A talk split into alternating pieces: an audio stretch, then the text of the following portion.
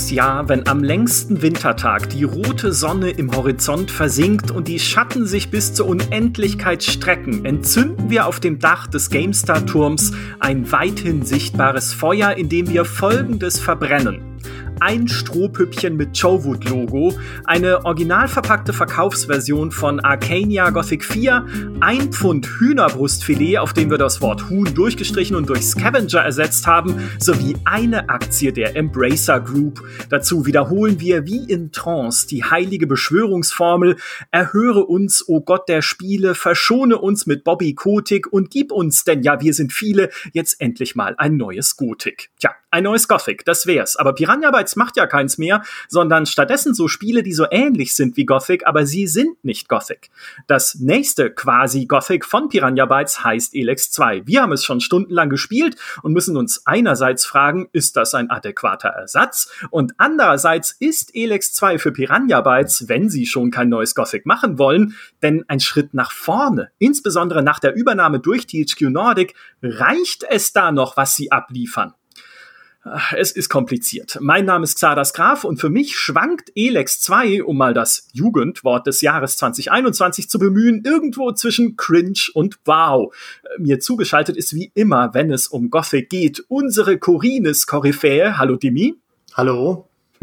Ebenfalls mit dabei ist der gar nicht namenlose Held, der Elex 2 schon über 30 Stunden lang gespielt hat. Herzlich willkommen, Peter. Hallo, Salve. Darauf war ich nicht vorbereitet. Okay. Äh, Peter, du hast Elex 2 ja quasi fast schon durchgespielt und geschrieben im Artikel auf Gamestar.de, dass es dich Gothics Minental vergessen lässt. Das sind, ich möchte fast sagen, blasphemische Worte in dieser Runde. Was bringt dich dazu? Ich finde, Elex 2 hat jetzt endlich die Identität bekommen, die äh, Gothic hatte und ähm, wie gesagt, ich trauere inzwischen diesem Gothic nicht mehr hinterher. Also wir sind ja, GameStar ist ja quasi die inoffizielle Gothic-Community, manchmal habe ich das Gefühl. ähm, und es hat, dieses Spiel hat viele Sachen, tolle Sachen gemacht. Äh, es steht immer noch für cooles Open-World-Design, äh, Sachen, die andere Open-World-Spiele bis heute nicht machen. Aber es ist jetzt auch mal gut damit, finde ich, äh, für mich persönlich. Und äh, bei Elix werde ich echt gemerkt, ey, ist doch ganz nett, dass sie keinen Gothic mehr machen, weil sie, sie haben mit dieser Elex-Marke jetzt eigentlich was Cooles erschaffen, was Eigenständiges, mit einer Welt, die mir sehr gefällt, die mit dem Jetpack was hat, was in Gothic nicht möglich wäre, ähm, und was auch kein anderes Spiel in dieser Form hat. Ähm, und mir macht es einfach so einen Spaß, diese Welt zu erkunden, äh, dass ich da echt sagen muss, ja, Gothic war super, aber jetzt ist auch mal, jetzt ist auch mal gut, ja, jetzt ist auch mal Piranha Bytes hat sich jetzt eigentlich irgendwie doch ein bisschen weiterentwickelt, obwohl du wirst jetzt gleich sagen, na, wo, aber äh, zumindest in diesem Bereich, sage ich mal, sich so ein bisschen von dem zu lösen, ja, immer wieder den gleichen Scheiß zu machen. Sie machen immer noch den gleichen Scheiß, aber äh, mit, einer, mit ein bisschen mehr Pfeffer jetzt also ich, ich gestehe dir eins zu, bevor ich Dimi auf dich hetze und dich in Ketten liegen lasse für diese Worte. Ich gestehe dir eins zu, ähm, im Gegensatz zu Risen macht Elex immerhin nicht diese Szenario-Achterbahnfahrt durch, ne? wo wir Risen 1 hatten als quasi neues Gothic auf einer kleinen Insel in so einem Fantasy-Setting. Dann kam Risen 2 in diesem Piraten-Setting. Ja, das ist das schlimmste Setting, das es gibt, das ist wissenschaftlich erwiesen. Und dann kam Elex 3 wieder zurück in so ein Fantasy-Dämonen-Setting. Also das ist zumindest jetzt mal nicht. Da bleiben sie sich treuer, was diese äh, dieses Szenario angeht, in dem sie sich bewegen. Aber äh, äh, Dimi, darf, darf man Gothic vergessen? Äh, nee, natürlich nicht. Aber ähm, ich verstehe, ich verstehe die Haltung, dass man doch mal an einen Punkt kommen sollte, wo das dann soweit ist. Ähm, und ich finde diese Szenario-Diskussion ist äh, auch genau der Knackpunkt, warum ich ja Gothic nie vergessen kann, weil es für mich einfach nach wie vor das schönste Szenario hat. Das hat auch mit Geschmackssache zu tun, weil äh, Fantasy ist super und Postapokalypse ist nicht so super.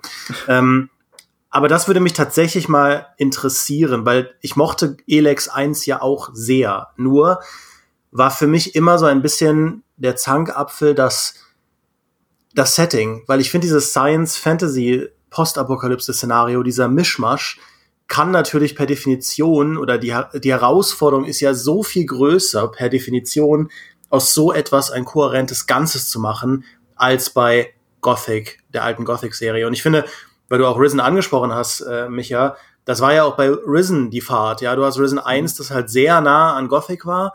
Und dann wollten sie aber schon irgendwie nochmal eine eigene Identität finden, weil Piranha Bytes hat ja immer diesen Doppelfluch. Auf der einen Seite wollen sie einfach nicht mehr über Gothic reden, auf der anderen Seite ist das nach wie vor von der Game-DNA das, was sie machen. Ähm, dass sie ja mit Risen 2, diesem Piraten-Szenario, wirklich eine neue Richtung wollten, dann aber gemerkt haben, na, irgendwie nicht so, und dann ist Risen 3 so ein Mischmasch-Ding.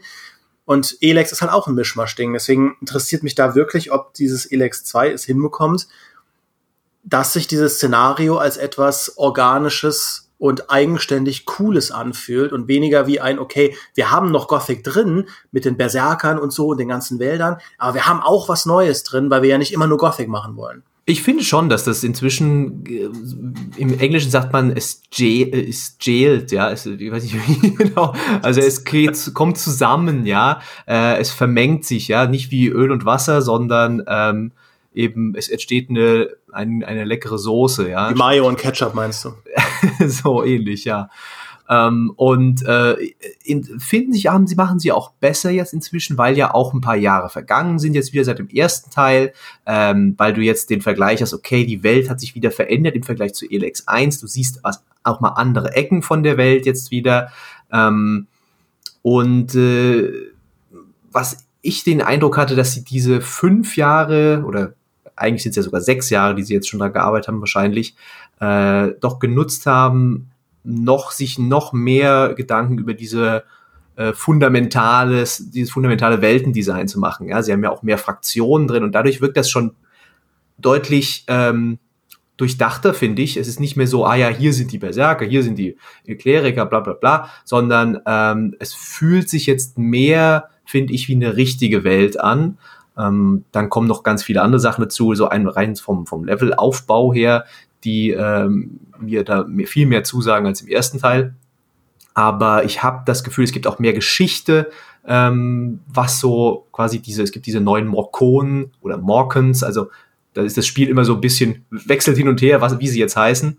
ähm, die haben zum Beispiel, die, die haben so einen bösen Gott, dem sie äh, dienen und äh, haben, stehen auf Schmerzen, ja, also quasi Björn Pankratz im Spiel, ähm, mit Leder und Nieten und so. Und äh, das ist halt, die haben halt eine Geschichte, die haben halt eine Philosophie, die dahinter steht und es wirkt für mich viel nachvollziehbarer als dieses, ja, okay, die Berserker sind halt für die Gothic-Leute, äh, hier die Kleriker, wer geile Rüstung haben will äh, und die Outlaws, wer ähm, einfach schießen möchte im Spielen. Und es ja. ist nicht mehr auf dieser funktionalen Ebene, finde ich. Ja, das stimmt. Äh, da würde ich total zustimmen. Du merkst einfach, das Spiel baut ja natürlich auch auf dem Vorgänger auf und nimmt die Geschichte mit. Es ist ja eine Fortsetzung. Und äh, das drückt sich dadurch ja auch spielmechanisch aus und im Design dann der Fraktionen, obwohl ich es natürlich verwerflich finde, dass die Kleriker, die einzig wahre Fraktion von Elex, jetzt halt ja. mehr eine Nebenrolle spielt, möchte ich mal sagen weil die drei Hauptfraktionen sind ja halt die Berserker, diese Morkons und eben dann die Alps noch, die wieder mit dabei sind. Aber grundsätzlich, also das, das merkst du schon, sie haben dieser Welt mehr Geschichte, mehr Fundament gegeben jetzt im zweiten Teil und logischerweise, weil sie halt nicht diesen Szenariowechsel da reingebracht haben. Was ich aber finde, ist, das hat ja zwei sozusagen Standbeine, dieses, was Glaubwürdigkeit der Welt angeht und äh, wie du da reinkommst. Ich finde, alles, was Weltdesign ist, also so Architektur der Landschaft, Aufbau der Städte und Schauplätze in dieser Welt, das kann Piranha Bytes halt einfach. Das, dafür haben sie ein Händchen. Ne, das alte Beispiel, aber es stimmt halt immer noch, eine Mine ist keine Tür in der Felswand wie in Skyrim oder in Oblivion. Nein, es ist ein Loch, ein Loch im Gebirge, mhm. ja, wo man reingeht, um Steine aus dem Felsen zu hämmern. Und es sieht, also es sieht halt so aus, wie es aussehen muss. Und das ist, das ist das eine, das können sie.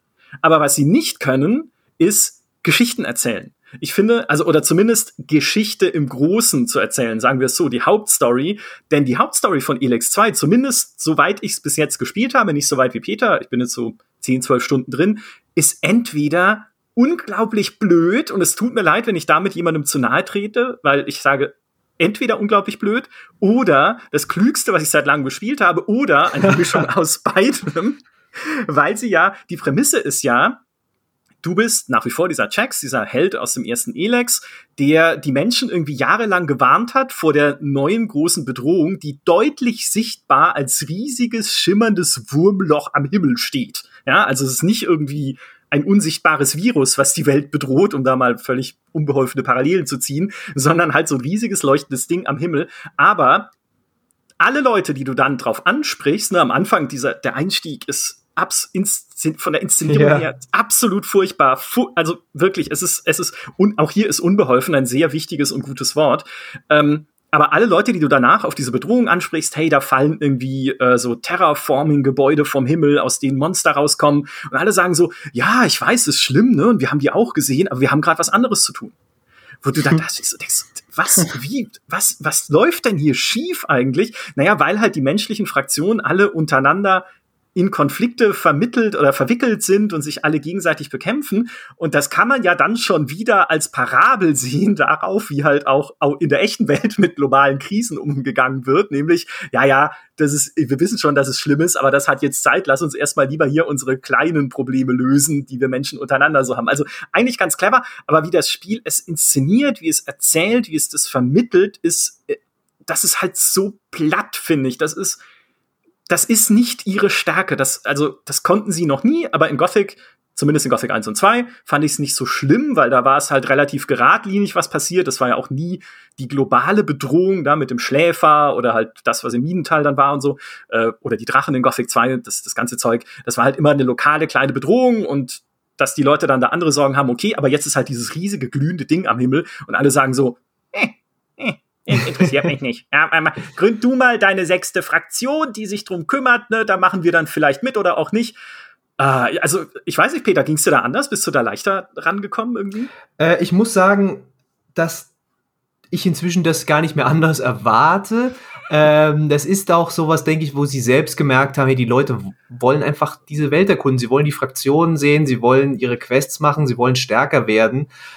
Und haben sie da einfach nicht so viele Ressourcen drauf verschwendet, sage ich mal. Ja, sie haben geile Render-Videos gemacht, die dann aber nicht zum Spiel passen irgendwie. Ja. Ähm, und diese ganze Inszenierung, wie du schon sagst, ist, später gibt es ein paar mehr Zwischensequenzen und so, aber äh, das ist alles äh, schon, wie du, ja, es ist halt ein bisschen amateurhaft, muss man leider so sagen. Ähm, ich, es ist wie bei Elex 1, da hat die Story auch erst gegen Ende ziemlich Fahrt aufgenommen. Ich bin jetzt inzwischen an einem Punkt, über den ich nicht sprechen darf, mhm. aber ähm, ich kann dir zumindest sagen, da kommt noch was. Mhm. Ähm, äh, es ist aber wirklich so, glaube ich, echt, dass du, dass dieses Spiel darfst du nicht begreifen als ein Storyspiel. Es ist leider so. Also äh, es ist ein, ein Weltspiel, ein Atmosphäre-Spiel, ein dich selbst verwirklichen Spiel, ein Abenteuer-Erleben-Spiel. Und für mich ist das sogar eigentlich ziemlich clever, was sie machen, weil sie, glaube ich, sehr genau inzwischen wissen, was diese Kernzielgruppe von einem Gothic, einem Elex, was auch immer will. Äh, sie haben bei Risen viel versucht, mit Story zu machen und ähm, naja, weißt ja, wie die Leute das mochten. äh, auch ja. das Spiel, die Spiele hatten auch noch andere Probleme, aber ja.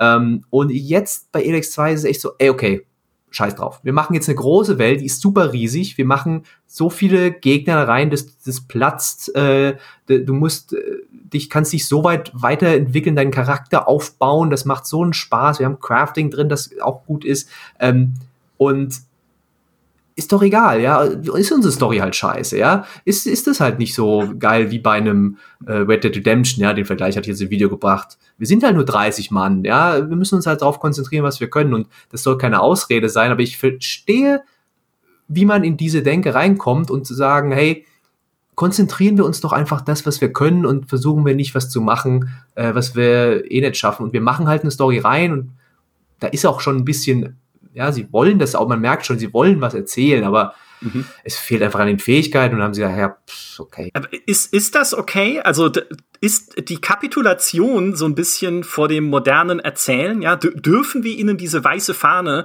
so leicht durchgehen lassen? Das wäre eher meine Frage.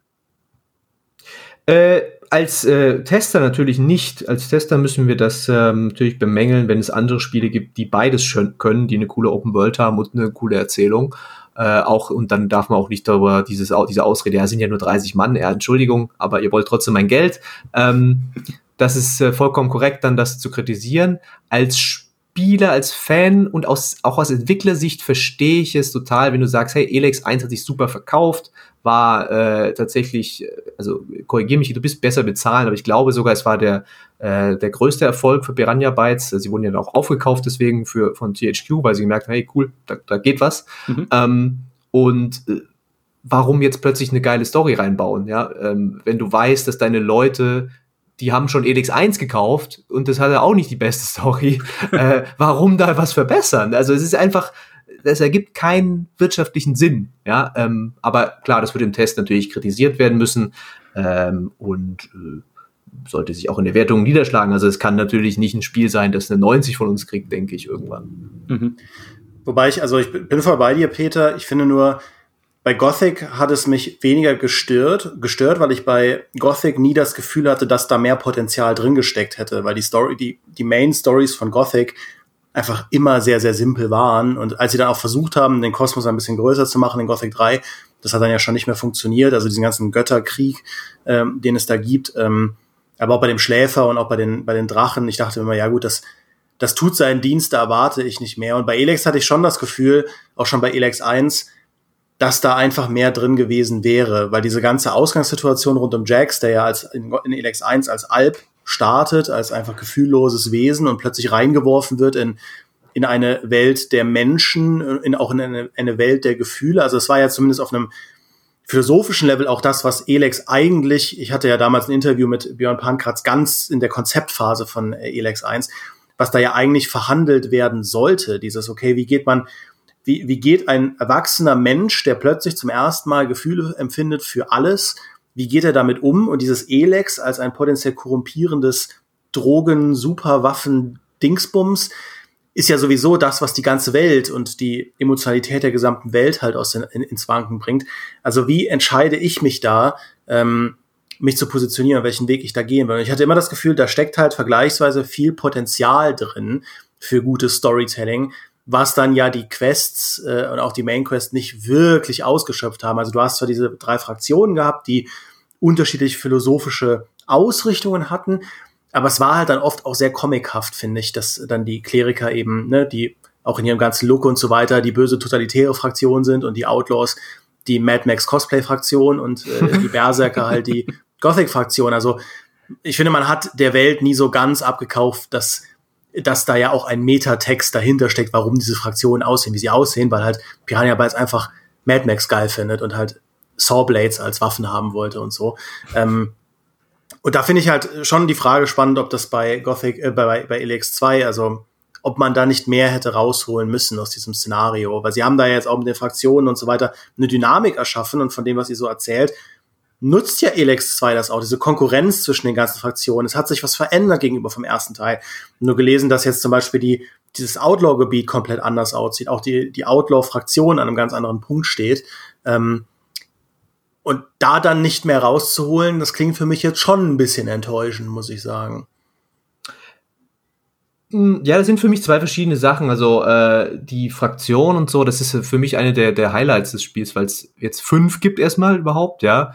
Ähm, das ist schon mal was Cooles. Also es gibt zwei, die sind ein bisschen kleiner, sage ich mal, aber du kannst äh, dich allen fünf anschließen. Ich bin jetzt auch wieder Kleriker. Und diese, wenn ich von der Story rede, meine ich also wirklich die Präsentation, was er da erzählt wird, genau, wie, wie die, der Storyverlauf, der Plot, ja, ist das irgendwie dramatisch, nimmt mich das mit.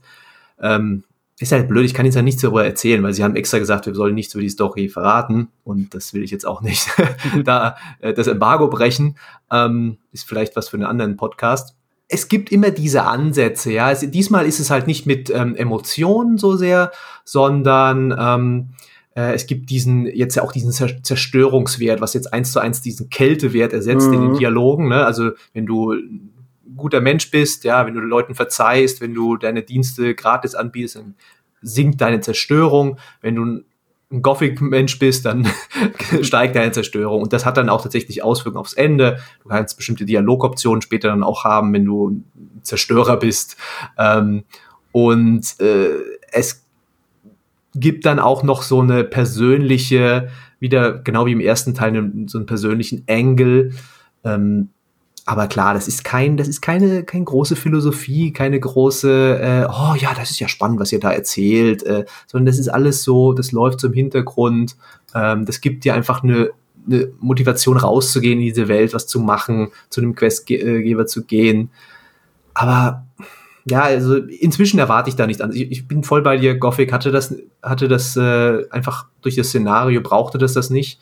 Und jetzt, wenn du eben diesen Weltretterplot hast, wenn diese große große Erzählung, sie wollen dieses Dramatische haben und dann haben sie es nicht, dann fällt es natürlich viel viel stärker auf.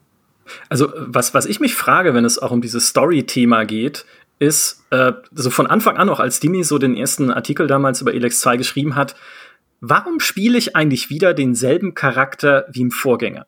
Ja, okay, es gibt mir halt ein bisschen mehr Geschichte, zumindest wenn ich den Vorgänger gespielt habe. Und ja, okay, er hat eine coole Synchronstimme, die man sonst nicht hätte verwenden können, wenn es eine andere Person wäre, eine andere Figur wäre. Aber eigentlich, sie müssen dadurch ja wieder am Anfang diesen Reset machen, den sie immer machen müssen, dass du halt, dass wieder irgendwas nicht schön inszeniertes passiert, was dir deine Fähigkeiten nimmt, weil es natürlich diese, dieser klassischen Gothic-Reise folgen muss, dass du wieder der Schwächling bist am Anfang, der sich erst hm. Glaubwürdigkeit und, und Standing in dieser Welt erarbeiten muss. Also passiert dann am Anfang was, dass du halt, ah, also wo ich mich frage, wie oft noch? Ja, also wie, wie lange kann man das noch machen? Und was ich mir dachte ist, wie wäre es denn gewesen, in diesem Elex 2 eine andere Figur zu spielen, die halt in dieser Welt von unten kommt wieder und irgendwie durch irgendwelche Geschicke, durch Schicksal oder sonst was in diese Story, in diese Geschichte halt reingerät. Und du hättest ja dann auch den Helden aus Elex 1 wieder treffen können, wie er ja vielleicht sogar desillusioniert ist von dem, was er nicht erreichen konnte, ja, diese, diese Stämme und diese Fraktionen der Menschheit zu vereinen gegen diese neue Bedrohung, die jetzt kommt und dann halt ein bisschen, weiß ich nicht, Depri in seiner Berghütte sitzt oder, oder auf seinem Albthron oder wo auch immer er Bock drauf hat. Das wäre für mich ein erzählerisch ganz kluger Kniff gewesen, um halt vielleicht vieles von dem aufzufangen und auch wieder eine eventuell mehr Tiefe reinbringen zu können mit einer neuen eigenen Figur, mit neuen eigenen Herausforderungen vielleicht auch wieder. Ne? Vielleicht bist du ja, kommst du ja aus einem Kannibalenstamm und musst dich dann in der richtigen Welt zurechtfinden und dann guck doch mal, ja, guck doch mal, was du machst. Schade, dass sie das nicht gemacht haben. Es war so ein bisschen einfach nur ein spontaner Gedanke, den ja. ich hatte, als das Spiel so anfing. Finde ich voll cool. Das wäre ja quasi der Gothic 4 Ansatz. Ja, das hat ja Arcania auch so gemacht. ähm, da, da, gab, da hat man ja eine neue Figur gespielt. Ja, ähm, und der, der Charakter aus den Vorgängern ist dann der Endgegner. Ja. aber, aber mal äh, Scherz beiseite, ich finde die Idee tatsächlich cool, weil man muss ja einfach sagen, der Jax ist ja im Prinzip, also sie haben nicht nur denselben Charakter wie in Edix 1, sondern auch denselben Charakter wie in allen drei Risen-Teilen. ähm, Ah, also, das muss ich nicht sagen, weil in Risen 3 spielt man einen anderen Charakter. Ich wollte gerade die ganze Zeit sagen, hey, hast du nicht Risen 3 gespielt? Da trifft man nämlich den Helden aus Risen 1 und 2 mhm. äh, irgendwo Stimmt, an einem Lagerfeuer. Ja, ja, ja. Ähm, ja, aber, aber ich, ich, ich, ich finde halt die, die, die Vielfalt, äh, wie sie auch Hauptcharaktere zeichnen, ist halt. Also ich finde, mit dem, mit dem namenlosen Helden aus Gothic 1 und 2 ist ihnen so ein bisschen ein Glücksgriff gelungen, das, was auch einfach stark an der Synchronstimme lag, stark an diesem generellen Gesprächsstil von Gothic lag, dass der namenlose Held so unsterblich geworden ist. Ähm, ich finde, das ist so ein bisschen bei Risen und auch bei Elex verloren gegangen, dass die Hauptfigur ein, also sehr viel Charisma hat so für sich genommen. Also es sind schon auch immer gute Sprecher, ich will es gar nicht schlecht reden, ähm, aber ich will quasi nur die Idee sekundieren, dass man da hätte mal ein bisschen mit was anderem experimentieren können. Einfach in Elex 2 eine neue mhm. Hauptfigur, vielleicht eine Hauptfigur, die auch in, in einem Kontrast irgendwie steht, also nicht nur durch die äußeren Umstände antagonistisch ist zu einem Jack, sondern auch einfach von der Persönlichkeit vielleicht anders ist, ähm, hätte ich spannend gefunden. Äh, aber ja. das ist genau wieder dieses Ding, ja, was du auch meinst, Peter, ist, ist das was, was Fans brauchen, die Art von, ähm, von Storytelling, äh, Größe oder irgendwie auch Kreativität. Ist jetzt auch nichts, wo was, was mich davon abhalten wird, Elex 2 zu spielen, dass das halt nicht so ist, dass man wieder den Jack so spielt. Aber ich finde, es fällt halt mittlerweile leicht, sich ein Elex oder ein Gothic oder ein Risen auszudenken, das ein bisschen verrückter ist als das, was wir dann letztlich bekommen. Ich glaube halt, wenn sie, wenn sie das gemacht hätten, wie gesagt, das ist ja nur eine fixe Idee, das heißt, ich bin ja kein Game Designer oder so. Aber was sie sich dadurch vielleicht erspart hätten, wäre dieser Zwang zur Inszenierung, wo sie ihn vielleicht manchmal nicht in letzter Perfektion beherrschen. Nämlich immer, wenn es darum geht, dass du ja auch verstehen musst, was in diesem Spiel passiert und was mit Jax passiert jetzt als Figur in Elex 2, wenn du Elex 1 nicht gespielt hast. Das heißt, entweder kriegst du absolut kryptische Rückblenden, wie zum Beispiel, wenn du zum ersten Mal Kaya wieder triffst, diese Magierin aus dem ersten Teil, die haben jetzt eine gemeinsame Geschichte und dann erinnert er sich an eine Szene, wo er so an ihre Zaubermacht sich erinnert fühlt. Und dann ist es eine unvertonte Szene, wo sie einfach nur dastehen und Kaya zaubert was und sie fallen um. Und wenn ich jetzt Elex nicht gespielt habe, verstehe ich trotzdem nichts. Also ich verstehe trotzdem nicht, was man mir da eigentlich sagen möchte. Genauso in ganz vielen Gesprächen, wo es dann halt heißt, hey, äh, dich kenne ich doch noch von früher. Und dann kannst du halt fragen, ach, ach was, was haben wir denn früher eigentlich gemacht? Äh, woher kennen wir uns denn? Ja, oder, oder du kannst natürlich sagen, ach ja, klar, äh, ich bin aber trotzdem nicht dein Kumpel. Ja, aber dieses, diese ganzen erzählerischen Brücken, die man da bauen muss zum ersten Teil, wären vielleicht gar nicht nötig, wenn es ein neuer Charakter wäre, weil der relativ natürlich mitgenommen werden kann im Kennenlernen dieser Welt. Also wenn jetzt jemand irgendwie gerade aus der Höhle gekrochen ist, kannst du dem ja noch mal recht einfach erklären, hey, äh, weißt du eigentlich, was hier in den letzten Jahren passiert ist? Hey, die Berserker haben hier dieses Outlaw vor übernommen und übrigens, es gab diesen Jax, der irgendwie versucht mhm. hat, uns alle zusammenzuschließen, aber wir ja. kloppen lieber die Höhlenmenschen von da drüben. Es wirkt auch sehr seltsam, dass einfach also das kann man von der Story verraten. Jax hat einfach sieben Jahre in der Hütte gelebt. So, so kommt es im Spiel rüber. Ja. Und ähm, währenddessen hat sich all diese Welt weiterentwickelt äh, und also er hat auch seinen Sohn äh, allein gelassen mit seiner mit seiner Frau äh, und sind total ähm, ja jetzt sind nicht mehr zusammen und so. Ich denke mir so, ist das ein Mensch? Ist das was was was macht der denn da? Das ist totaler Quatsch. Also fühlt sich echt so an. Mein mein Take wäre gewesen, gute Idee ähm, mit diesem mit einem anderen Charakter. Spielt's einfach noch mal zehn Jahre, 15 Jahre später und lasst äh, Dex, den Sohn von Jax, halt ah. äh, die, die Heldenrolle übernehmen. Auch nicht schlecht. Weil ja. jetzt so als Kind ist er furchtbar, aber auch was auch an der Grafik liegt, die bei den Gesichtern echt, ah, meine Güte, äh, viele Sachen falsch macht. Ähm, aber wenn den, wenn man den einfach als Helden macht und dann, ja, Jax ist dann vielleicht noch so als alter, gescheiterter äh, äh, Vater, ja, den, mit dem er sich nicht versteht, das wäre durchaus eine coole, coole Geschichte gewesen. Aber Gut, da können wir jetzt stundenlang darüber diskutieren, was Elex 2 alles hätte anders machen können, ähm, weil da sind sich, glaube ich, viele Leute einig, dass sie sich schon seit Jahren wünschen, dass Piranha Bytes was wirklich was anderes macht. Ja, äh, lass mich aber noch kurz was zu dem Sohn sagen, bevor wir in die Lobhudelei übergehen, weil es gibt ja Dinge, ich habe es Anfang gesagt, es schwankt zwischen Cringe und Wow. Also es gibt auch meine Wow-Momente in Elex 2, die ich erlebt habe. Aber der Sohn, jetzt pass auf, ähm, ich fand den auch am Anfang super furchtbar, weil ich mir dachte, es ist so eine aufgezwungene Figur und ist es ja eigentlich auch, weil er, ich habe mich nie im ersten Teil entschieden, einen Sohn zu haben. Ich habe, es ist ja nicht Mass Effect, was wir hier spielen, wo irgendwie zumindest ein bisschen die Entscheidungen aus dem Vorgänger übernommen werden, sondern die Geschichte hat einen festen Verlauf genommen. Es war ja auch im Prinzip egal, wem du dich im ersten Teil angeschlossen hast als Fraktion. Es ist jetzt halt einfach so, wie es ist. Und ich kann mich nicht erinnern, irgendwie mal gesagt zu haben, hey, äh, Sohn her. und dann halt auch noch als so eine bisschen künstliche Figur. Der redet auch so ein bisschen künstlich. Aber die Gespräche, die du mit ihm hast, fand ich immer wieder, also es ist zumindest mhm. einerseits klingt da ein bisschen dieses Potenzial durch, auch wenn es nicht so gut inszeniert ist, was Dimi schon angesprochen hat, dass du ja von den Alps kommst, da die Gefühle damals verloren hattest, also nicht fühlen konntest einfach und jetzt in dieser Vaterrolle steckst plötzlich, mit der er dann ja wohl auch nicht umgehen konnte und sich deshalb zurückgezogen hat auf seine Hütte. Und es gab ein geiles Gespräch mit dem Sohn, wo man, äh, wo ich einfach durch die, also teilweise kann man ihn halt mitnehmen, wenn man irgendwie durch die Landschaft läuft und dann fragt er halt, Papa, hast du eigentlich schon viele Menschen getötet? Yeah. Und du sagst dann einfach, oder du kannst halt, ich glaube, man kann mehrere Sachen auswählen, mhm. aber die beste Antwort ist, ja, weißt du, manchmal machen Leute einfach Ärger. ist ja großartig. Ja. Also, ja, ich, vielleicht hat es später, ich hoffe, es hat später Auswirkungen. Ich, ich glaube es nicht so wirklich, äh, weil es stand da nichts da. Oder vielleicht doch? Schau mal. Vielleicht. Okay, ja, okay, Schau okay. mal.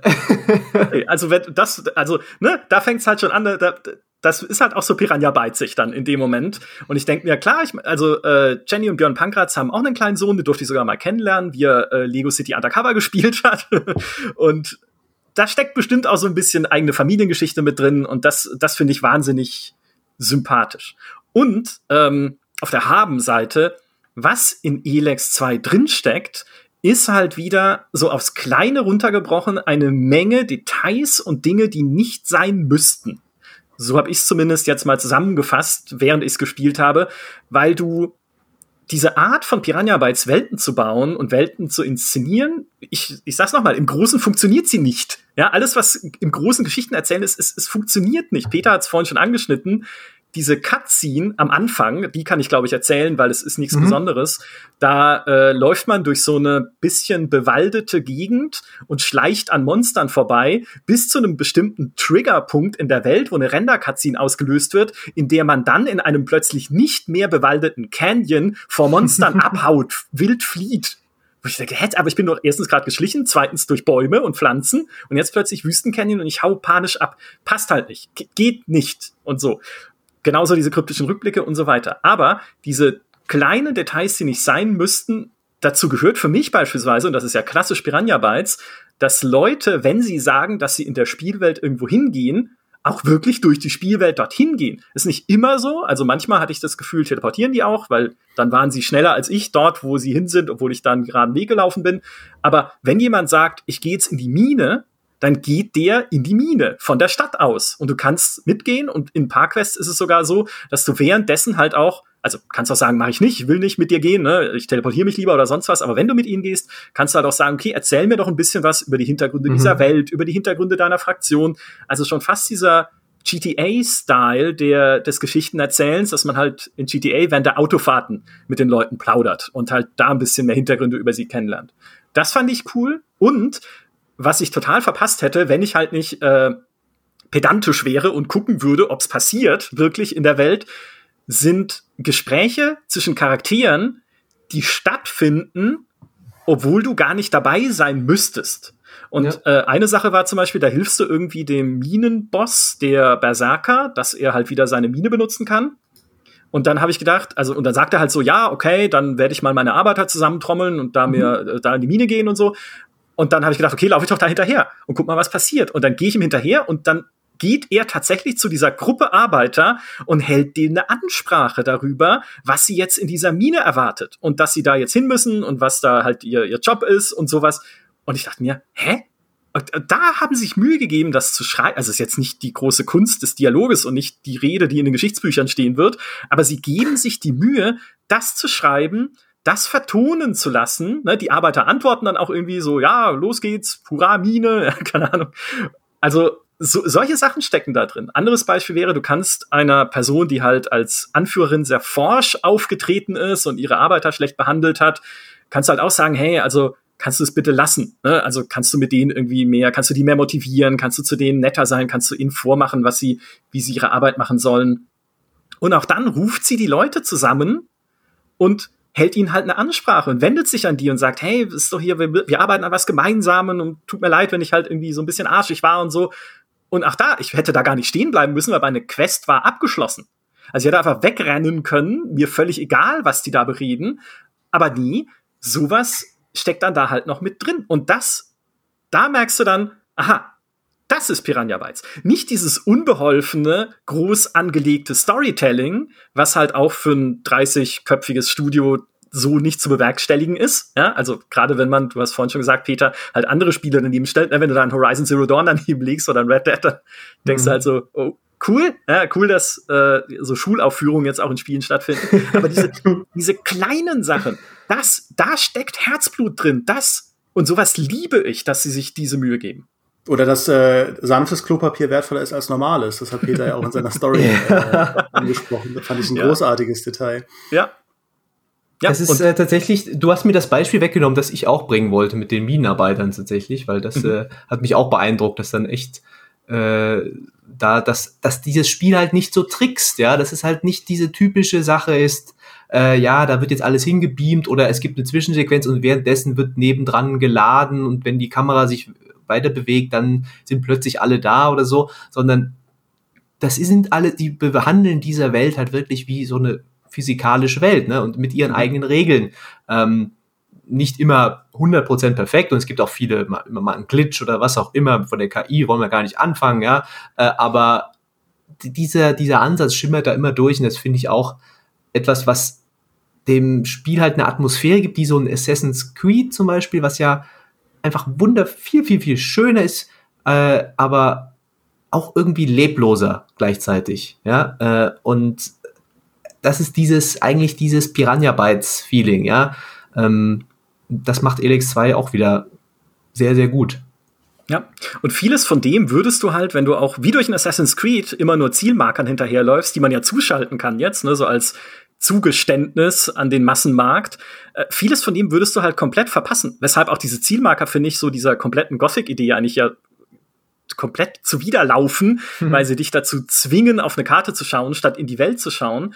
Und ein Beispiel dafür ist, äh, das ist jetzt auch kein großer Spoiler, du, in diesem Berserker vor, wenn du da unterwegs bist, stößt du immer wieder auf drei Kinder, die ja. da rumlaufen. Jetzt könntest du sagen, okay, sind halt einfach Kinder. Hier in, in Skyrim äh, laufen ja auch Kinder rum. Aber diese drei Kinder ermitteln in einem, in Anführungszeichen, Kriminalfall, den sie lösen wollen. Und wenn du dann halt immer wieder mit denen redest und sie immer wieder besuchst, dann kriegst du halt immer wieder mit, wie die irgendwie neue Erkenntnisse zusammentragen und sich da neue Sachen zurechtlegen. Und du kannst schließlich sogar dafür sorgen, dass sie diesen Kriminalfall lösen. Ne? Ich verrate jetzt nicht, worum es geht. Und dann sagt sogar der Wachenchef in diesem vor, ja, okay, schick die zu mir. Also du kannst natürlich auch sagen, diesem Wachenchef, das, dann ist es wieder Gothic so, ja, das habe ich ganz allein gelöst. Ne? Welche Kinder? Aber du kannst halt auch sagen, nee, die Kinder haben das gemacht, ich war ja nur jetzt der Dienstbote. Und dann lässt er sie zu sich, also schickt er dich wieder zurück zu ihnen, dass du die Kinder zu ihm schickst, damit er sie loben kann. Und auch da kannst du halt wieder mit den Kindern mitlaufen. Die Quest ist erledigt, ja, kannst du mit den Kindern mitlaufen und siehst dann halt, wie sie bei ihm stehen und gelobt werden und zur Hilfs-Sheriffs ernannt mhm. von ihm, so spielerisch. Und wie schön, ja, einfach, einfach so, also ich glaube, wer so die klassische Ubisoft Open World oder sehr viele, ne, also ich meine, Horizon Zero Dawn funktioniert ja in der Grundmechanik auch nicht anders, dass du zu den Questmarkern läufst und dort halt abhandelst, was abgehandelt werden muss. Ne? Wer das gewohnt ist, wird die Stärken von Elex in dieser also in diesen, in diesen kleinen Details, die ja nicht mal was, also kriegst ja nicht mal Erfahrung dafür oder so, kriegst ja auch kein Item oder sowas, die, wird die nicht sehen. Und das ist auch ein bisschen eine Angst, die ich habe, was Elex 2 angeht, auf dem, du hast es ja so schön geschrieben, es wendet sich gegen den Massenmarkt, aber irgendwie will man ja dann doch auch Erfolge gerne haben, so als Entwicklerteam. Viele Leute, die halt in so ein Open-World-Spiel reingehen mit diesen Erwartungen, dass sie halt einfach äh, eine Aufgabe nach der anderen und dabei durch schöne Landschaften laufen, die wird dieses Spiel nicht erreichen, habe ich das Gefühl. Ja, ich habe äh, lustigerweise eine von einer Seite, die ich eigentlich sehr schätze, ähm, äh, Walk Paper Shotgun, eine Preview gelesen, wo der Autor auch so eine ähnliche Richtung geht und sagt so, ey, warum, warum gibt's denn hier keinen nicht automatisch Questmarker? Warum muss ich denn zu jedem Händler gehen und fragen, was der hat oder so? Also ganz auch, war auch vielleicht auch nicht die beste, beste Artikel, aber da dachte ich mir so, sind wir echt schon so weit, ja, dass wir diese, dieses bisschen äh, ja für für Dummies, die dieses die Open World Design erwarten, ne, dass ich merke das ja bei mir auch manchmal selbst, dass ich dann einfach nur will, okay, wo ist denn jetzt die scheiß Quest? Ich will da einfach nur hingehen und man nimmt sich nicht mehr die Zeit. Bei einem Odyssey habe ich irgendwann einfach echt nur noch auf stumm, stur auf Autopilot alles weggehäckselt, die Dialoge irgendwie mit einem halben Ohr zugehört auf dem Handy, währenddessen die nächste Schatztruhe gesucht. Meine Güte, ja. Mhm. Äh, und bei Elix 2 fühlt sich durchaus wertiger an, wieder bewusster. Du nimmst es wieder bewusster wahr, was du da machst. Äh, du kannst diese Questmarker halt zuschalten. Ähm, natürlich, das wird nicht, äh, das, das wird sowieso nicht das Publikum erreichen, das ein Horizon erreicht. Also das, ja. da wollen wir uns nichts vormachen. Ähm, aber es ist, äh, es ist echt ein Spiel, auf das man sich so ein bisschen einlassen muss und dann wird man halt auch belohnt. Ja, genauso wie mit diesen, diesen Markern auf der Karte. Äh, ich denke, das haben andere Spiele auch schon so gemacht. Äh, mir wurde es zumindest in den YouTube-Kommentaren gesagt. ähm, aber ich kannte das tatsächlich noch nicht so, dass du wirklich das, was ich eigentlich schon immer mache bei Rollenspielen, ja, ah, da ist eine Kiste, die kann ich nicht aufmachen. Hm, na, muss ich später wieder zurückkommen. Und jetzt kann ich einfach diesen verdammten Marker selbst setzen, der vorher, ja. der nicht automatisch da ist, der nicht ich gehe nicht irgendwo auf einen Turm in Elex 2 und mir wird angezeigt, hey, hier in 30 Kilometer Entfernung, da ist das Event und hier ist eine Truhe, hallo Far Cry, ne, hier kannst du ein Rennen machen, sondern das ist einfach die Welt äh, und du musst dir deine Markierung selbst setzen. Hier ist ein Monster, das ist viel zu schwer für mich. Okay, dann mache ich einen Marker drauf. Hier ist die Kiste, hier ist der, der Save, ich habe die Fähigkeit noch nicht dafür, mache ich einen Marker drauf. Hier ist ein äh, Erzvorkommen, ich brauche noch diesen Presslufthammer, okay, Marker. Und das ist das ist so simpel, aber das war für mich echt so ein Augenöffner-Moment, wo ich mir dachte, ja, wie geil ist das denn? Ist endlich, ich bin der Erkunder, ich mache ja. mir meine Map, nicht die Map sagt mir, was ich tun soll, sondern ich sage der Map, äh, ja, behalte das mal im Auge, ich will da später vielleicht noch mal hin. Das, das ist äh, super ja. gut. Das reißt, finde ich, schon ein Thema an, äh, was mich auch sehr interessieren würde, wie ihr das äh, mit euren Erfahrungen seht. Also wie dieser Detailgrad sich so bei der Open-World-Erkundung auswirkt. Wie ich drauf komme, ich habe jetzt sehr viel verfolgt zu Halo Infinite, weil mich das Spiel sehr interessiert.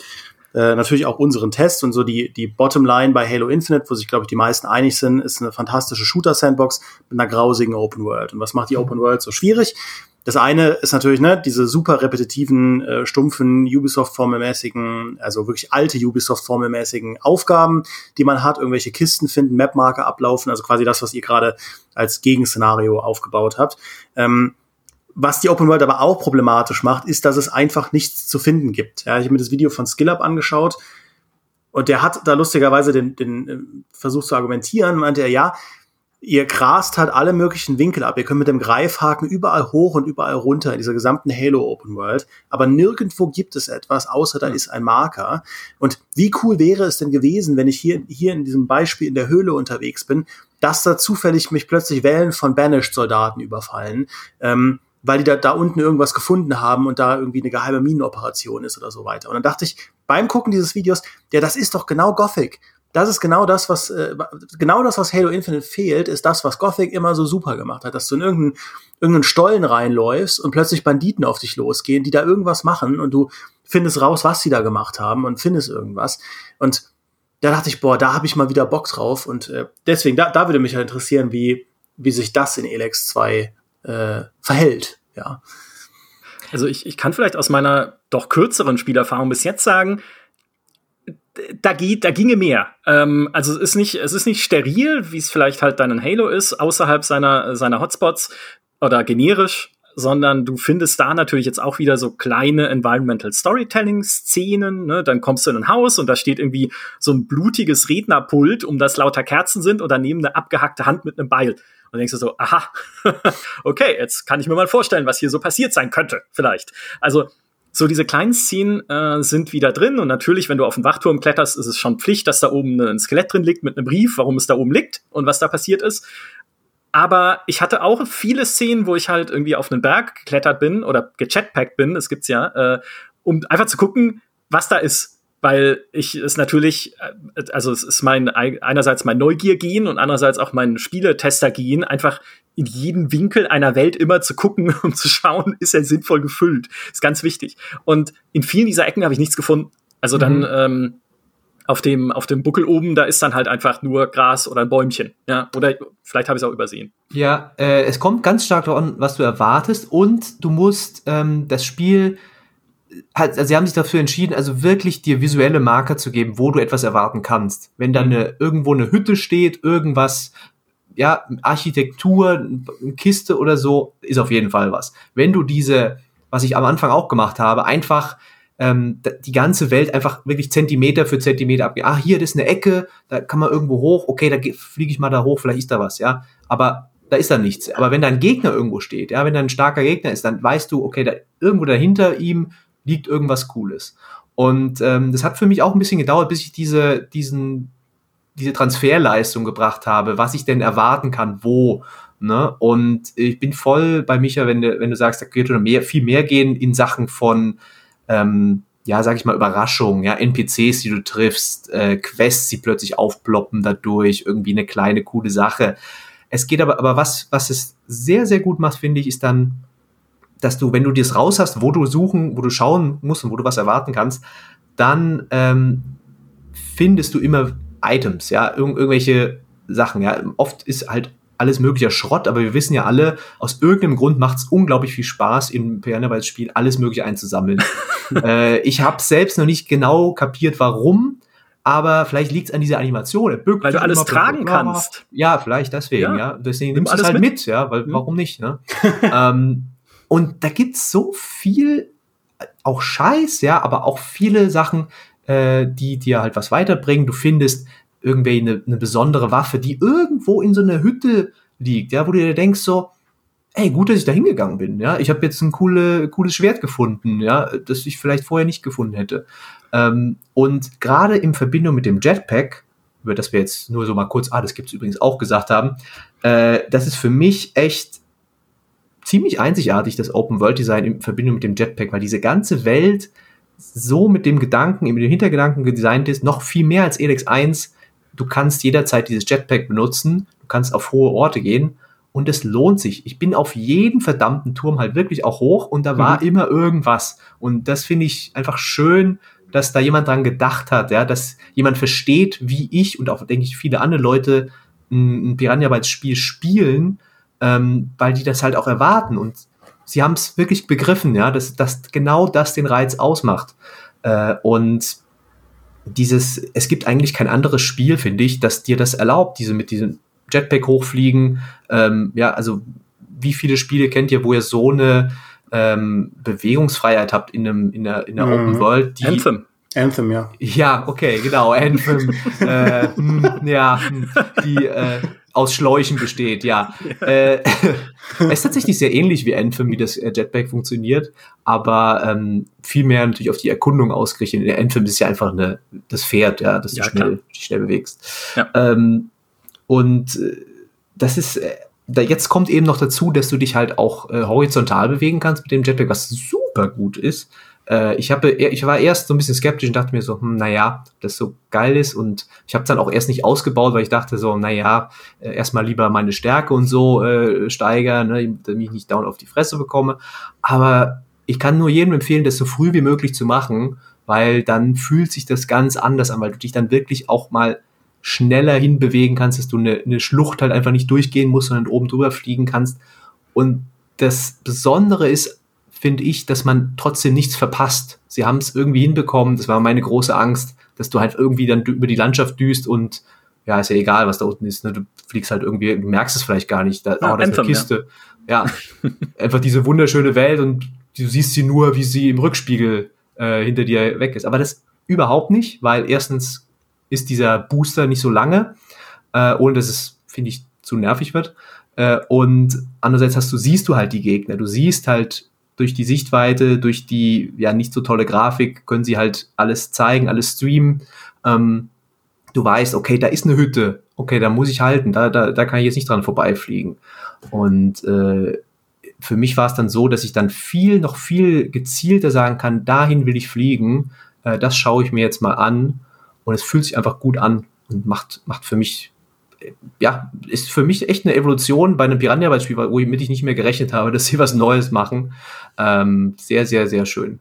Ja, und es, es passt halt auch so schön zu dieser klassischen, ich sag mal, Gothic-Philosophie, dass man ja eh immer versucht, überall hinzukommen auch wenn das Spiel es dir nicht ja. direkt zeigt, dass es geht. Also auch in Gothic, wenn man versucht hat, über die Stadtmauer nach Korinis zu kommen oder sowas. Ne? Also du versuchst mhm. ja immer schon, diese Spielmechanik zu brechen irgendwo, um Sachen mhm. anzugucken.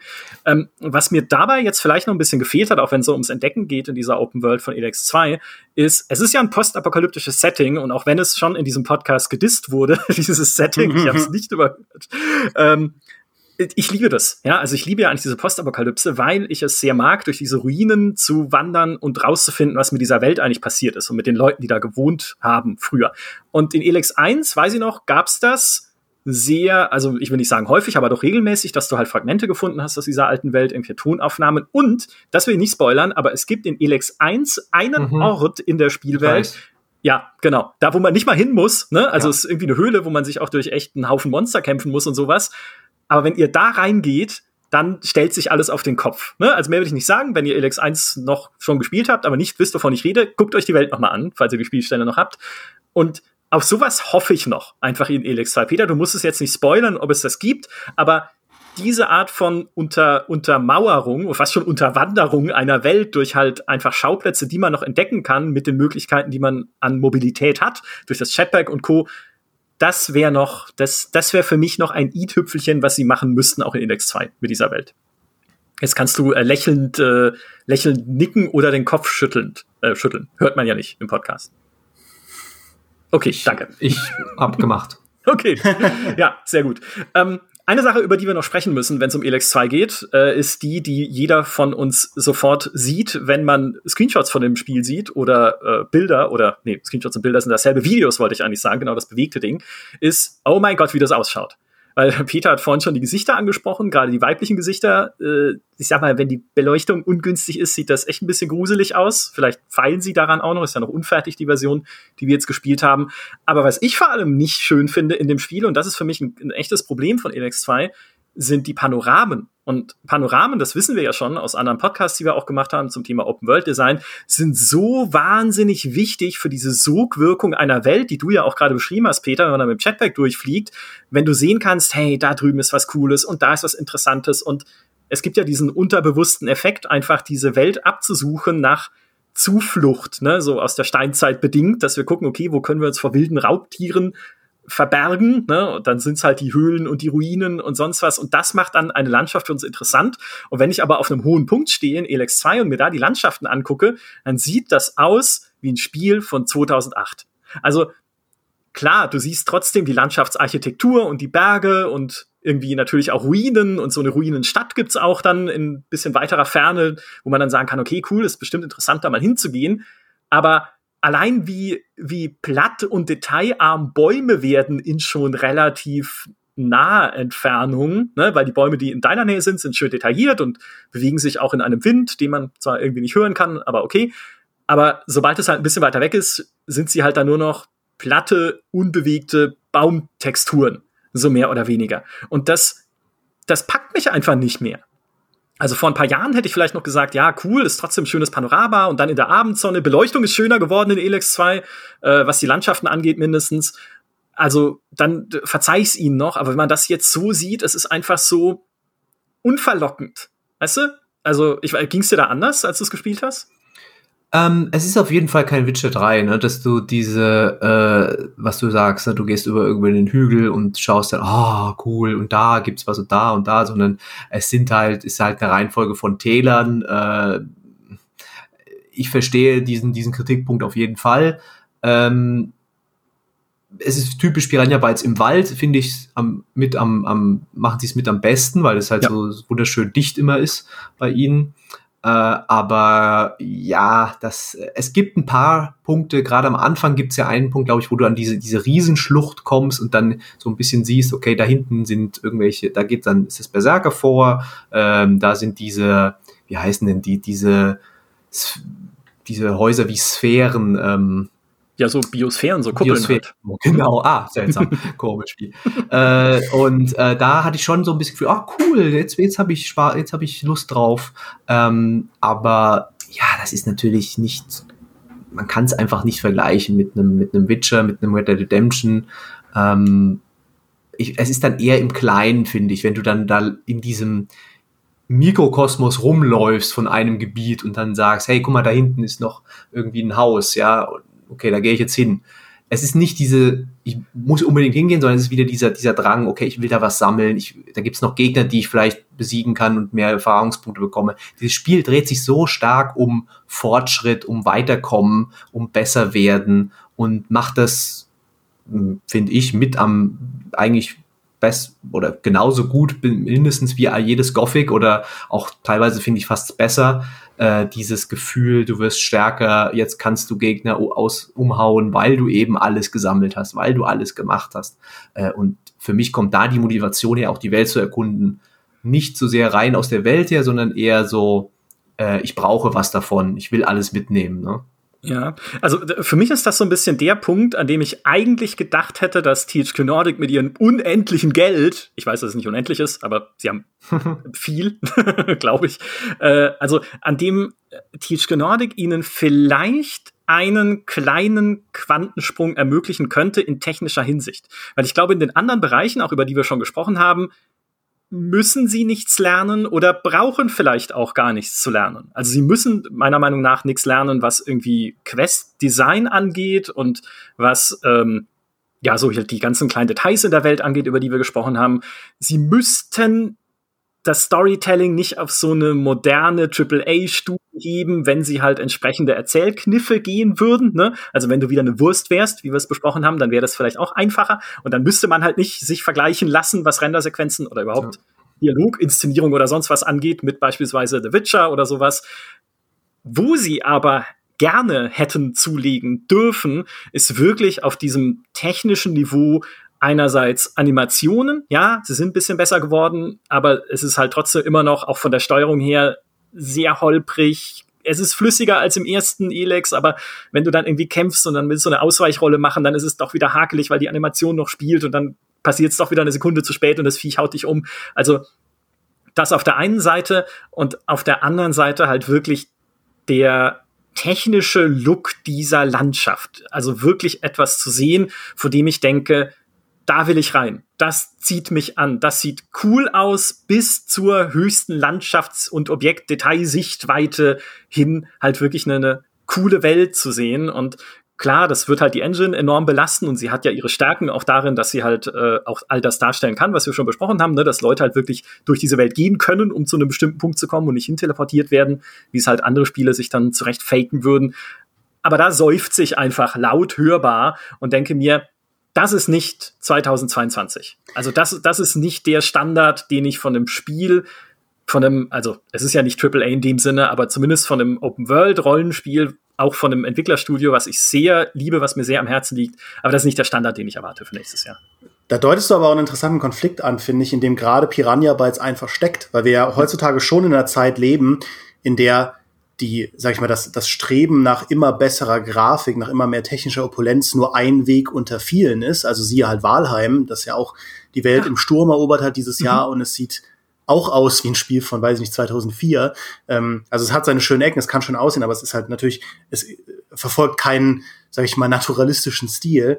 Ähm, aber halt bei Open-World-Rollenspielen ist es halt immer noch so, dass du natürlich, wenn du, wenn du mitspielen willst in diesem Genre, wenn du halt ein Open World anbieten willst, ähm, dann bist du irgendwo gezwungen, das halt mitzumachen. Und das ist, das ist, finde ich, ein Rennen, das wird schwieriger und schwieriger. Also Piranha Bytes, ne, man nimmt nur Gothic 3 und es hatte ja auch dann seine großen Nachteile, aber ich sag mal, von einem Gothic 3 hin zu einem Oblivion war jetzt, wenn man sich die Panoramen angeschaut hat, der Abstand nicht so gigantisch. Ja, und äh, also ich hatte so das Gefühl, in den Nullerjahren war es vielleicht noch ein bisschen leichter und das ist ja auch nichts, was Piranha Bytes in den Schoß gefallen ist. Also da haben sie ja auch viel gearbeitet, einfach schon Anfang der Nullerjahre so beeindruckende offene Welten zu bauen. Ähm, aber ich finde diese Schere zwischen dem, was ein AAA-Studio an Open Worlds heutzutage machen kann mit 13 Mitarbeitern und dem, was halt ein, ein Piranha Bytes machen kann, die wird halt nicht kleiner. Und ähm, ich finde, das ist, da sind sie einfach in einer, in einer schwierigen Position, äh, das halt zu ändern, äh, beziehungsweise da halt mitzuhalten und da diese Opulenz anzubieten, die jetzt auch, muss man ja auch sagen, für eine PS5-Generation äh, angemessen wäre. Ja, und ich glaube, also es wäre ja nicht mal, man muss ja nicht gleich in den Vergleich mit den ganz Großen gehen. Du musst dich ja nicht direkt mit einer Open World vergleichen lassen von Rockstar mit ihren tausendköpfigen mhm. Entwicklerstudios. Oder auch nicht mit einem CD-Projekt, was ja, wie wir wissen, Jahre einfach investiert, in äh, darin nur eine Stadt zu bauen für Cyberpunk und die mit Details zu füllen. Aber ich finde, Walheim ist ein gutes Beispiel, weil mir das auch so im Kopf rumgegeistert ist, weil Walheim schafft sehr viel durch Beleuchtung, klar, auch durch einen Low-Poly-Stil, ne, dass es die Engine halt nicht überfordert oder halt die Performance dann äh, komplett in den Keller geht. Aber die haben schon so Tricks und Kniffe drauf, Landschaften schön und atmosphärisch wirken zu lassen, ohne dass sie diesen Aufwand gehen, den halt diese ganz großen Studios gehen. Und da ist ja Valheim jetzt nur ein Beispiel unter vielen. Also es gibt ja viele kleine Open-World-Spiele, sage ich jetzt mal, die du einfach, weißt du, wo man halt einfach mal einen Screenshot schicken kann in unserem internen Redaktionschat und sagen, schau mal, ist doch hübsch. Schau mal, wie hübsch mhm. das ist. Ne? Und so, dass diese Richtung der Weiterentwicklung würde ich auch bei Piranha Bytes gerne sehen. Nicht, dass man sofort halt äh, hier AAA-Ambitionen entwickelt, weil dann wären sie nicht mehr sie selbst. Das sagen sie auch immer, nee, wir wollen ja halt ne, unsere kleinen Details und sowas. Aber dass man Mittel und Wege findet, zumindest einen Ausblick von einem erhöhten Berserker voraus nicht aussehen zu lassen wie eine graue Wand, auf die jemand so Pappbäumchen geklebt hat. Es sieht so aus. Also ich habe auch, da, da, kann man wirklich den Screenshot-Test machen. Ich habe das auch meiner Freundin gezeigt und gesagt, findest du das einladen? Und sie so, ja, eigentlich nicht. Also ich finde einfach, diese, diese Welt schreit jetzt für mich nicht danach, erkundet zu werden. Sie macht im Detail dann natürlich Spaß, wenn man sich durchbewegt.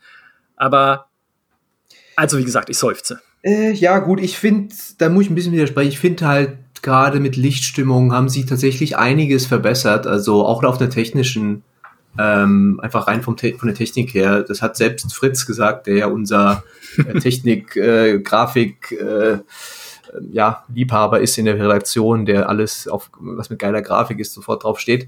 Ähm, das ist tatsächlich besser geworden und man, es gibt da ein, zwei Screenshots, wo ich auch versucht habe abzubilden, also wo dann die Sonne so mhm. ein bisschen äh, scheint über den Berg und so, das für mich sieht das schön aus. Also äh, ich verstehe gerade, es gibt da ein paar Gebiete, die wieder so ein bisschen diese Apokalypse sind natürlich, aber gerade in den Berserkergebieten mit dem Wald, mit den, mit der, wenn das Licht da so durchscheint, finde ich es tatsächlich auch schön. Ähm, diese Gesichter, da müssen wir echt nicht drüber reden. Das ist totaler Rotz. Entschuldigung. Das ist einfach schlechter als im Vorgänger. Das ist, ich verstehe, ich habe jetzt extra nochmal Elex 1 auch gespielt. Ja, ich äh, habe ein paar Vergleichsaufnahmen gemacht fürs Video, für Screenshots. Und das sah deutlich besser aus. Es sah auch nicht brillant, aber dieser neue Knetfigurenstil, den sie da gehen, ja, und mit diesen Frauen, die halt so, so extrem magere Gesichter haben, also Kaya, was so eine wirklich wichtige Figur ja auch für dich war. Ich meine, du hast jetzt einen Sohn ja auch mit ihr im Spiel, also im Spiel.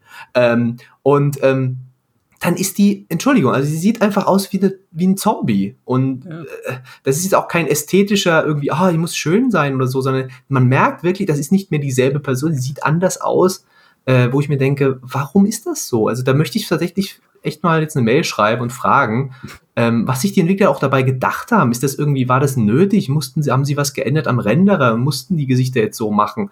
Oder hat da jemand echt gesagt, ja, das ist doch viel schöner jetzt. Also das kann ich mir nicht vorstellen, dass da jemand gesagt hat, ja, das, mit der Arbeit bin ich zufrieden. Also weil da, da, jeder in den Kommentaren sagt jeder, die Gesichter sind furchtbar. Ja. Gerade von den, von den äh, Frauen leider. Ja. Und, also, ich verstehe nicht, was da los ist. Ja, äh, ich würde dich äh, ganz kurz, bevor ich da anknüpfe, würde ich ganz zu einer Challenge rausfordern. Schick du mir doch mal den besten, den schönsten Landschafts-Screenshot, den du gemacht hast. Und ich setze ihn dann im Artikel zu diesem Podcast auf GameStar.de neben den schlimmsten Landschafts-Screenshot, den ich gemacht okay. habe. Alles, äh, also beides in vollen Details und so, äh, 1080p. Und dann lassen wir die mal gegeneinander antreten, wie schön dieses Spiel aussehen kann, weil es stimmt, auch gerade in der Abendbeleuchtung, und wie nicht schön auf der anderen Seite. Und ganz kurz, was die Gesichter angeht, äh, komplett d'accord natürlich.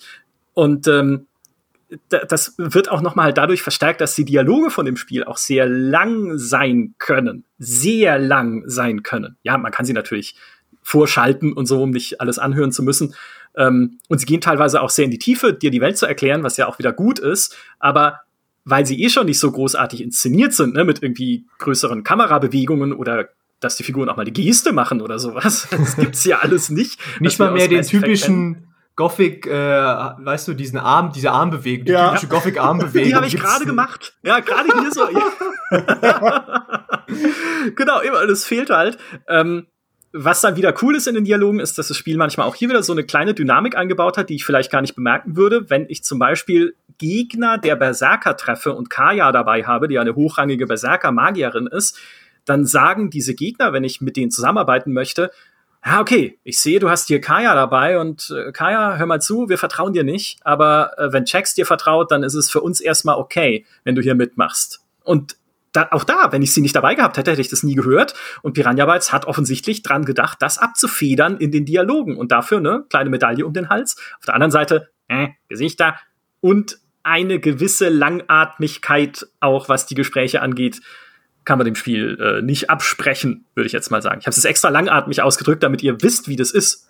so. das ist Elex 2. Äh, ja, ich, also vielleicht können sie viele Sachen oder einige von denen, die wir angesprochen haben, ne, vielleicht noch mal an den Knet rangehen und die Gesichter noch mal ein bisschen umbauen, noch bereinigen bis zum Release. Ich glaube Anfang März 2022 kommt's raus, dann können wir es spielen. Also mhm. ein bisschen Zeit ist noch, genau. Ein bisschen Zeit ist noch, um daran noch zu feilen. Ich finde nach wie vor, ne, es hat seine Stärken, aber es verkauft sie vielleicht ein bisschen unter. Ne? Auch du musst halt dich sehr auf das Spiel einlassen. Das ist, wie du richtig schreibst, Peter, das ist nicht der Massenmarkt. Und das, wenn sie so weitermachen, wird er auch nie sein. Ne?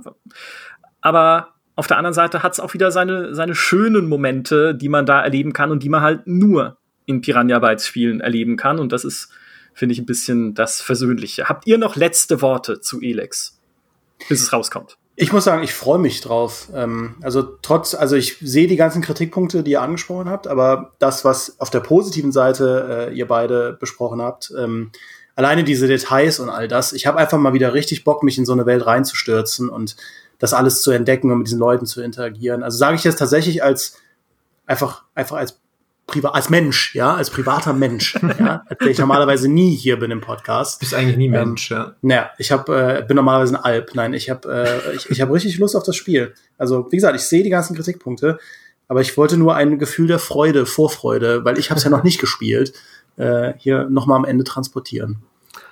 Äh, ich will noch einen kleinen Shoutout äh, an denjenigen äh, geben, der bei Piranha Bytes das äh, Crafting-System designt hat, denn äh, ich bin normalerweise überhaupt kein Crafting-Mensch, ja, mir ist alles egal.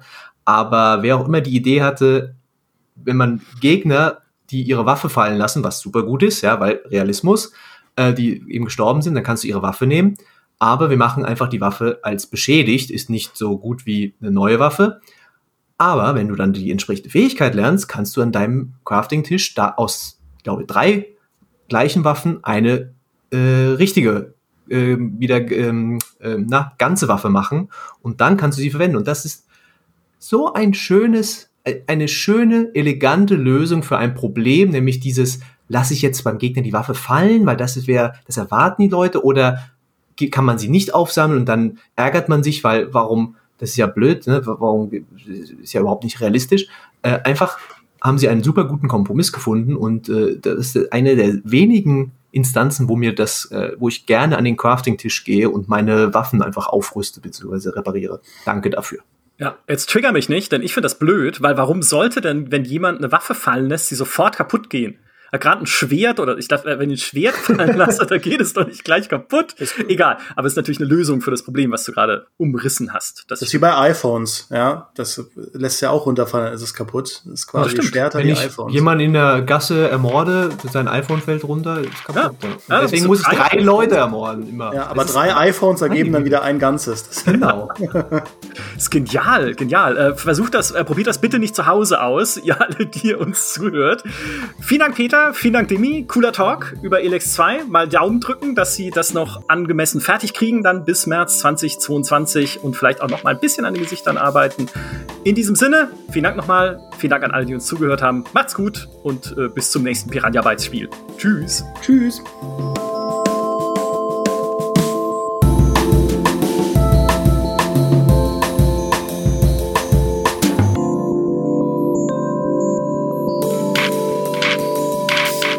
Volles Fund aufs Maul.